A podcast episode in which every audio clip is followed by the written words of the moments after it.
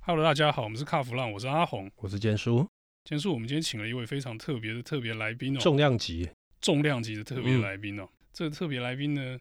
他跟我们平常在讲的东西啊，又好像不太关联，但又大有关联。是好，那我们先介绍一下这位特别来宾。我们今天的特别来宾非常特别，他是品瑞绿能的总经理徐总嗨，各位听众，大家好，我是 o t o b i k e 的 Jerry。啊。各位听众，你跟诶，我刚介绍的是品瑞绿能嘛，对不对？然后刚才徐总说 Auto Bike，我跟你讲，Auto Bike 就是品瑞绿能，没错对不对？为什么会叫 Auto Bike？因为它听起来很像台语的 Auto Bike，啊，对啊，我们就是从这边开始的。嗯其实、o t o b i k e 其实我们希望是从台湾出发，所嗯以要让、让大家能够一听就知道哦，来自台湾，是所以用 o t o b i k e 这种的的谐音嗯来转变成我们的品牌的一个名称。而且 Auto 它跟车辆跟自动化也有绝对的关系，嗯，所以让人家可以联想到哇 o t o b i k e o t o b i k e 对摩托车，对然后又跟自动化又跟电气化跟未来有关系的那是种概念去是做一个连接。 OK。因为各位听众可能不晓得，我最早知道 Auto Bike 这个品牌是在二零一七、二零一八米兰车展，因为当时我人在现场，然后我那时候才跟徐总在聊，我说我那时候，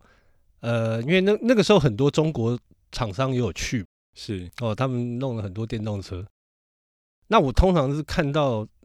呃，听到那个口音的时候，我大概产品看一看就不会想要再多聊两句，因为我也你这是样这个歧视呃还不不不蛮严不重不是的歧视，因为他们的山寨太多。啊，确实，好、那我那时候觉得说啊，对，你就空有一个外外壳，可是是里头都是别人的东西，是那这个对我来讲，我觉得不入流。可是我那时候在看 Auto Bike 的产品的时候，我看一看，我哟，铝合金，我这种裸钢呢。然后后来去丢名片的时候，又听到呃，好像应该是你们的同同事嘛，对，讲那个国语的口音，哦，好亲切。我马上去问一下，哎，你们是台湾的台湾的那个吗？好，是哦，那这是第一次，第一次。那后来每一年，因为我最后一次去米兰是一九年，因为后来二零年啊就是疫情没了错嘛没错，对对对对对，所以我几乎每一年都会去，都会是去看一下你们的东西。徐总，我想请教一下，像你们这个品牌，好、这家公司成立应该不是凭空出现，应该有一些故事吧？呃，这边可以稍微简单讲一下，其实嗯 o t o b i k e 由来，其实最早最早我们在二零一三年成立一个设计公司。 OK，那在成立设计公司之前呢，其实我我是在车厂工作超过二十年了。嗯，那因为一个因缘际会下，就是认识了一个。其实我们以前过去在车厂的时候，会有很多的限制，嗯那这些限制呢，会影响到这个整个产品的一个发展的一个一个一个自由度这样子。嗯嗯嗯，所以我一直希望能够跳脱这样的自由那是个限制，是达到一个很好的一个。那个产品产品设，我是一个设计师出身是的哈，所以对这个是特别渴望的。对，那后来因缘机会下，透过朋友介绍认识一个在越南二嗯十二十几年的台商。嗯那这台商呢，他在这个车辆产业其实贡献非常大。嗯，那他的客户就是 Ducati 哇啊、MV o x s t a r ，OK，然后还有 Bombardi 这样子的这个这个这些个都是全球顶顶端、全球顶尖顶端的嗯的、嗯，的的一个供应商这样子是。是，那那老董事长他就跟我说，他说他觉得做这个传统油车的产业，他认为大概只有五到十年的光景，嗯所以他希望那个为未来的十到二十年做准备。是，所以他他想了想，他觉得电动车的发展是未来的趋势。，嗯嗯其实，在二零一三年那个时候，我们还还认认为电动车是那种中国的那种买菜车的那种时代，好，对，骑很慢，然后对没有动力，然后那个外形很难看，嗯那嗯那个妈妈买菜用的这样子。嗯，在那个时间点呢，我我我跟他碰面之后，我们一聊就觉得，哎、一拍即合，我们就成立一间设计公司。嗯，OK，其实成立设计公司，你可以知道，在那个二零一三那个时间点，其实没有太多人讨论电动车。对，那大家对电动车都是低价、廉价，然后便宜货，然后来自中国，嗯然后嗯品质不好，是，各方面的这些问题这样子。所以我们从那个时候开始，我们要找到电动车的专业人才相当的难。嗯，那嗯尤其是在那个时间点，没有太多的资源投入电动车这个产业，是所以大部分的人专业人才都属属于那种，就是你只要谈到电动车，他就是在嘴上谈兵的那样子的概念，所以他没有实战经验的，绝对没有事，因为台因为湾没有嘛，当时没有嘛啊，当当时时完全没有，搞不好啊连搞不好。连晶片都没有。是是是是是，所以连应用都没有，连三电整合都没有，嗯嗯，嗯更不用去谈这个电动车的发展。 OK 所以我们在这个架构下面开始成立，然后开始招兵买马。是那后来在二零一六年的时候，我就跟那个这位合伙人，也是就是那个集团董事长，我就嗯跟他讲说：“哎、我们这个这三年的发展已经发展出了一个很好的一个电动车的架构，嗯那我们是不是要找车厂来合作？”是来把它真正的落地实现这样子。是但是你回头想想，谁要跟你合作啊？对你一间小的设计公司，嗯嗯，不过就是几个人设计了一些电动车的嗯一些这个、这个小成就，对，大车厂为什么要跟你合作？是所以我就跟跟他说，哎，不然我们就成立一个电动车的品牌。嗯那我把这个平，我这我把这个品牌当做平台的概念，嗯那我把我们研发的成果放上去 OK 那我把台湾供应链的这些这个合作的成果也放上去，嗯然后我们就杀到米兰去，这样子。哦，那所以等于是你们在米兰算是全球首发就对了。对，二零一七年对，那所以等于是呃，从工作室变成一个品牌的概念就对了。是是是是，所以所以一开始的这个架构就是觉得啊 a u t o b y 应该要嗯做一点不一样的。嗯嗯，如果 a u t o b y 仍然仍然是做现有车厂原本就在做的事情，其实是 a u t o b y 一点都不稀奇。存在意义好像也没有嘛。没有哦，对，所以所以但是这个过程中很有趣，很有趣，就是说，哎、嗯我记得在在一三到一六年中间，我就哎、听到了，突然 CES 发表了那个 G 牌的哎，对对这个对对讯息，对，哇，是我我真是很震撼，是而且鸡皮疙瘩起来，为什么？我发现有人在做对的事情，嗯嗯那他把电动车带到另外一个不同的层次，我觉得，嗯我觉得电动车不是你跟我在竞争，我跟他在竞争，然后是他跟你又在竞争，是其实电动车的发展其实空间非常大。嗯我们、我们可以回头来回过回过头来看电动车的发展到底有多大空间。嗯其实全球现在在在路面上跑的现有的现役累积的两轮的摩托车的数量嗯约有八亿辆。嗯嗯那在二零一九年呢，统计下来呢，扣除中国市场的电动车，嗯，二零一九年只有八十万辆的规模电动机车电动汽车，对，这样算起来，成长空间还很大哦。所以相当大。那一半以上在台湾。诶、其实其实很多全散在全世界这样子。哦，OK OK，那其实台湾台湾的台湾对，没错，有很多会在台湾。为什么？因为那个 G 牌的发展也很好。这对样子对，那这是我所乐见的。其实我们可以看得到这个现象，就是将来各国政府二零三零年、三五年、嗯四年、四五年嗯的政策改变有转电的时候，嗯，代表什么？代表这八亿全部都要慢慢转成电动车。哦，那商机很 大。那我看可能是几十兆的这种对商机。对，所以回过头来想想看，你现在要需要去做这种竞争嘛？嗯其实应该是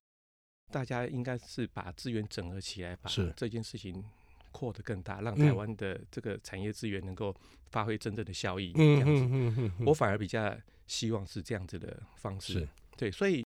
欧多拜一开始在做这件事情的时候，就是以一个平台的架构来对去看这个事情，所以我们发展平台，发展平台的发展平台的用意，就是想要让它能够快速扩大。 OK，其实我在这边其实有有一个观念想讲啦，嗯，没关系没关系，你说你说，就是说这个我们可以看到，过去中国渗透到全世界嗯，速度非常的快，是它靠的是什么？就是平价跟大量嘛，诶、评价大量是是是最后的手段。其实它靠的速，它靠的就是速度，嗯它比别人很更快进入到市场，是更快接触到消费者，对所以它的产品在全球的渗透率非常高。嗯那其实中国品中国的产品，其实他们对品牌的这个认同跟忠诚度并不是那么高，所以对它一旦产品品质有问题的时候，它掉下来也非常快，嗯，所以它掉下来它也不担心，它就把这品牌收下来，再换另外一个，正确。这听起来很像那个啊民族东路的二手车商的玩法。其实全世界啦，就是各位听众可能比较不了解，呃，其实你放眼全世界，不管是二轮、四轮，甚至连脚踏车一些商业行为的买卖，有很多它就是，哎，这个收掉了之后，它换挂另外一个名字继续开始，但是同一是批人在操作。是是，对是，所以你就看到这个市场充斥了这样子的产品，嗯，那因为他们是闻到味道，产品在三四个月就进入市场了，是，这个速度快到其实很多人能难以跟上。嗯那再加样，上刚刚讲到的那个价格的竞争，对对然后大量铺货，好，而所以且它没有所谓的安全标准这个没有东西，完全没有没。错没错，嗯所以我们一般照正常的这品牌车厂来去做这件事情的时候，这些东西都不可以不能被允许的。对对对，所以这就是我为什么说我们要用品牌架构去看这件事情，就是嗯我认为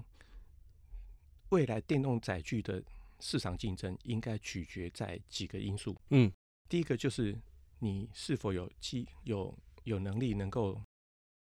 比别人更快进入市场，是那取得市场先机。是第二个事情是你是不是在取得市场先机、快速进入市场之后，嗯你还能够维持一定的品质的的水准？嗯其实我们大家都在谈工业四点零，其实嗯工业四点零谈的就是四个字，嗯，弹性生产。哦，那弹性生产的目的是什么？我们我们你看，大家都觉得工业四点零，哇，大数据，然后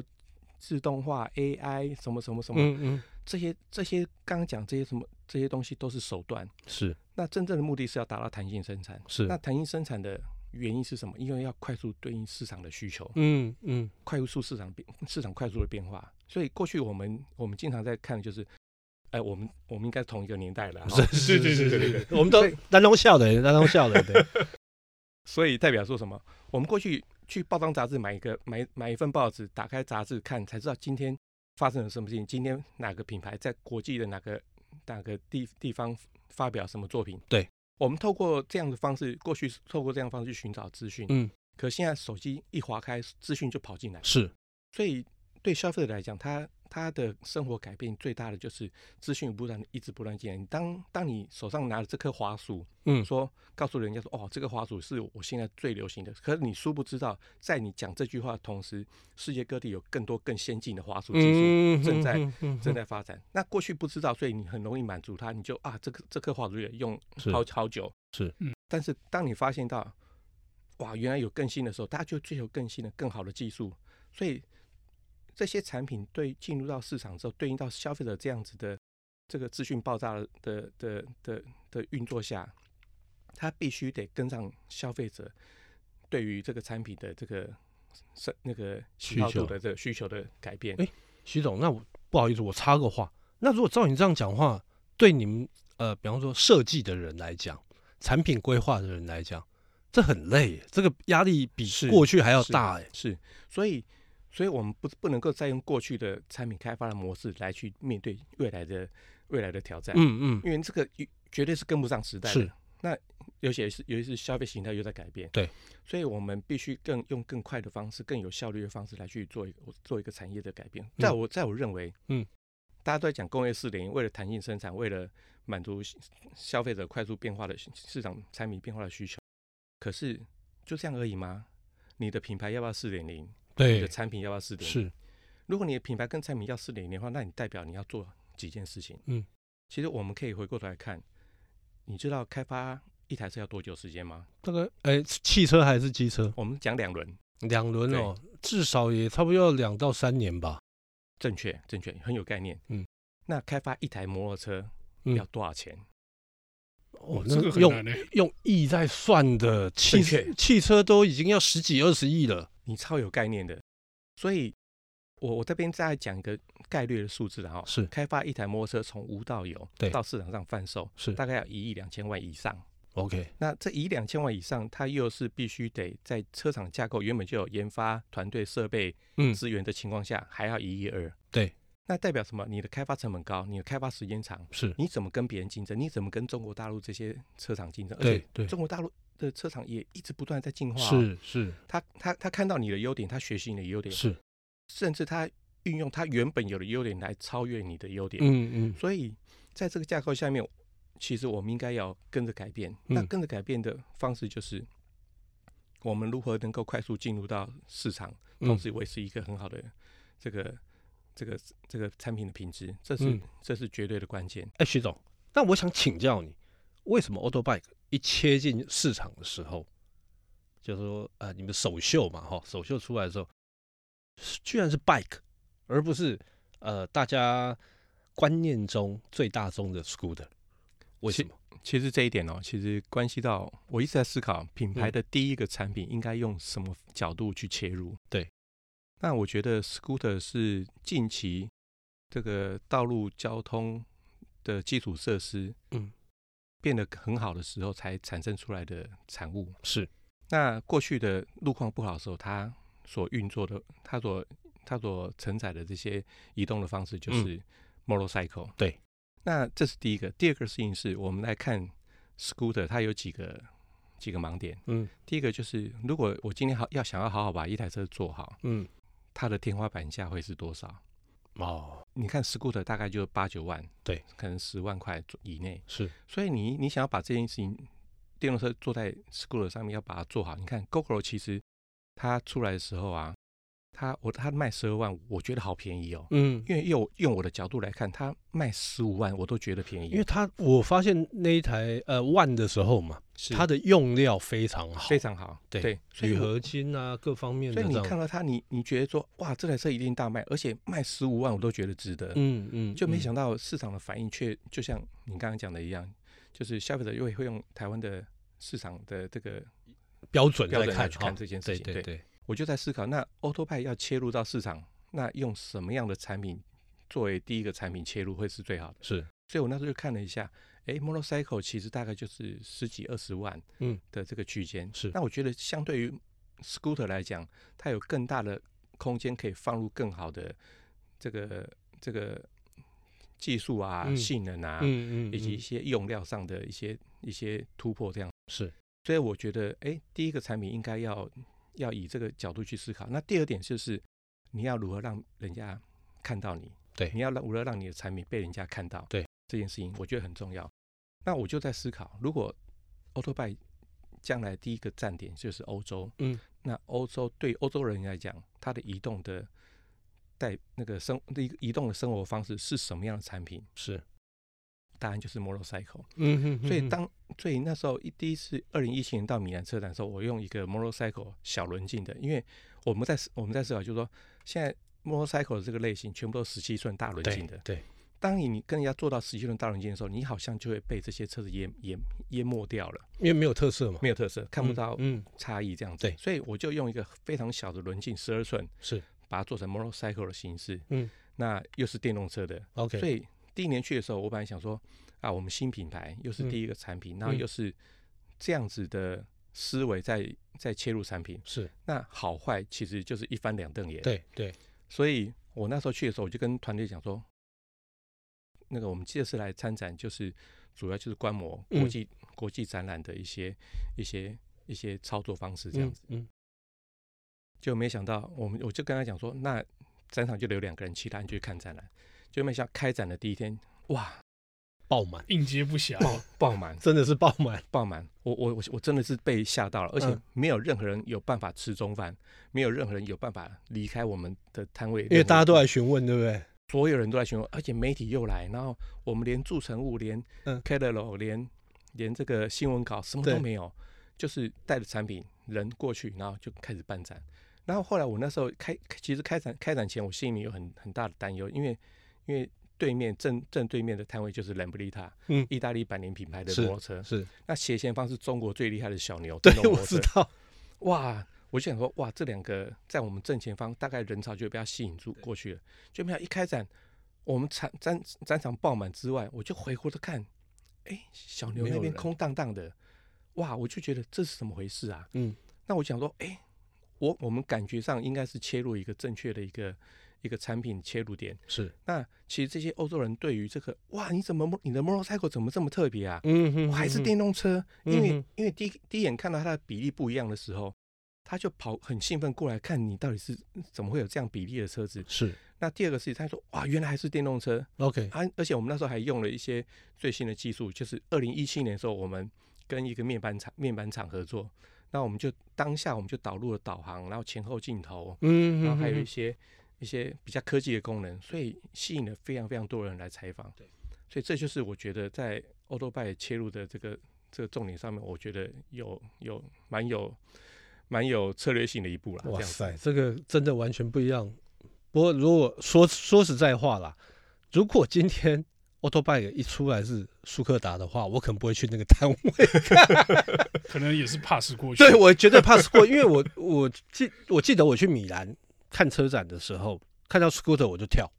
哇因为，OK，那个没有是我是没有感是觉，那个是那个跟工业，我觉得那跟工业设计一点关系是都没有。是可是那种那种重机的、啊，这种看得出外露骨架啦什么，是，那个才会吸引我对。，机械式的那种机械美感式，对对对对对，对那个那那是完全不一样的东西。那 scooter 那种就是啊呃，塑胶车哎，塑胶车这样子。哎，不过今天啊，我们今天好像时间有一点，我们今天确实是讲的有点长哦，有因为点徐长总讲的很精彩哦，哎那我们也忍不住就一直听他的故事哦。是，那我们这一集呢，先到这边暂时告一段落哦、谢谢大家的收听。谢谢。谢谢。